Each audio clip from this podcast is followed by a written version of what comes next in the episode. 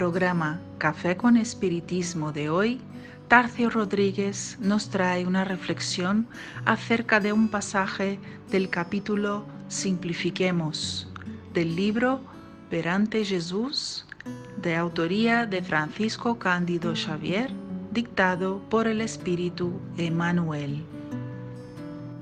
Que dice, en la abundancia o en la carencia, en el liderazgo o en la subordinación, en la juventud o en la madurez, simplifiquemos el camino y aprendamos a trabajar. Todos somos ricos en algo que necesitamos movilizar para la exaltación del bien. Incluso las criaturas sometidas a las más duras pruebas en el mundo sea cualquiera que se aferre al lecho de la inmovilidad física y tortura mental, son ricas en la oportunidad de enseñar paciencia y calma, entendimiento y fe viva.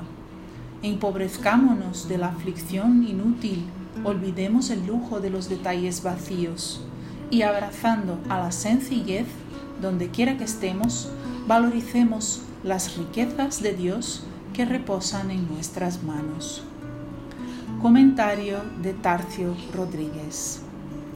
Como en la parábola de los talentos, Emmanuel nos recuerda de que cada cual ha recibido del alto determinados recursos para aplicarlos en el bien.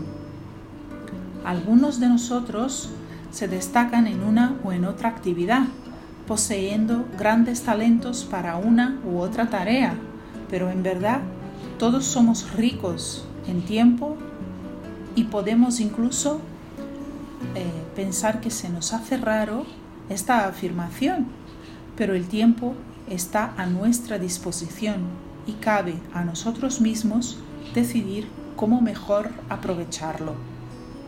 En este mismo capítulo dice el benefactor que por toda parte vemos el exceso de particularidades y gangas de caprichos e ilusiones que absorben el tiempo y desfiguran la vida.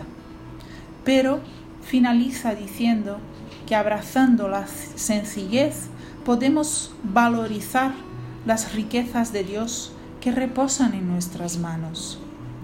Si queremos bien aprovechar las horas, los días y las oportunidades que se nos presentan con las circunstancias, Debemos huir de los excesos, de los caprichos y las distracciones que nos hurtan el tiempo, para que estemos concentrados en lo que es sencillo, pero beneficioso y oportuno para cada ocasión.